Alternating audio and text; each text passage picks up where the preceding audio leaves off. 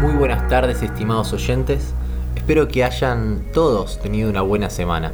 Como ya sabrán, esta no es una columna para gente que se espanta rápido, así que empecemos con la columna semanal. Hemos visto una semana de derrumbe catastrófico de las criptomonedas. Este invento increíble de la tecnología que nos iba a dar un sistema financiero mundial descentralizado ha quedado hecho trizas en lo que se respecta a su evaluación después del derrumbe que han experimentado durante meramente 5, 6, 7 días. Ahora, un Bitcoin sigue siendo un Bitcoin, ¿no? Sin duda que sí, pero lo que ha cambiado es el precio que tiene relativo al dólar americano, por lo cual ahora los poseedores de Bitcoin pueden comprar menos bienes nominados en dólares americanos. Probablemente a usted esta noticia no le interese porque no es poseedora de ningún tipo de criptomoneda, pero hay dos personas a las que claramente sí.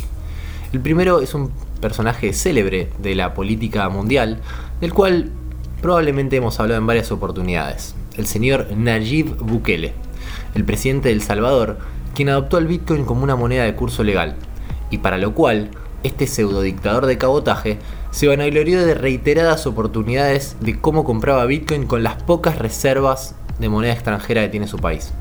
Ya en mayo, cuando el Bitcoin todavía valía alrededor de 31 mil dólares, Bukele había comprado a un precio promedio de 30 mil, o sea, aún se encontraba en una posición donde si vendía toda la existencia podía recuperar los dólares que había gastado en esto. Hoy el Bitcoin está rozando los 20 mil dólares, por lo cual Bukele dilapidó las pocas reservas de su país para jugar al trader de Wall Street. Un tipo que, bueno, hoy sigue siendo admirado en los círculos libertarios como el héroe que le dio al Bitcoin un halo oficial para que otros países se animen a hacer lo mismo. Saquen sus propias conclusiones de dónde debe terminar este psicópata y ojalá, ojalá, por el bien de los salvadoreños se haga justicia. El segundo es el señor Michael Saylor, el dueño de una empresa de software que, bueno, no viene al caso cuál es, pero que transformó su empresa en una especie de vehículo para la compra oficial de Bitcoin por parte de cualquier persona en el mundo de manera no oficial. Este señor endeudó a su empresa para comprar Bitcoin y su precio promedio de compra también está alrededor de los 30 mil dólares. O sea, muy en breve va a estar obligado a vender y con esto el precio se va a derrumbar seguramente más y no sé a dónde va a terminar una empresa que tanto, tanto le costó hacer y ni hablar de la gente que está trabajando en ella. Claramente un hermoso experimento que va a dejar a mucha gente en la calle y muy pocos ricos.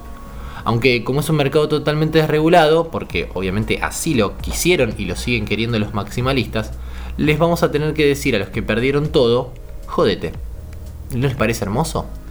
El segundo tema que quería tocar esta semana es una nota que podría sonar amarillista si no fuera por lo asombrosa. Un empleado de Google fue separado de la empresa por haber divulgado chats que tuvo con un algoritmo para crear chatbots. O sea, una máquina que crea máquinas, llamado Lambda. Lambda.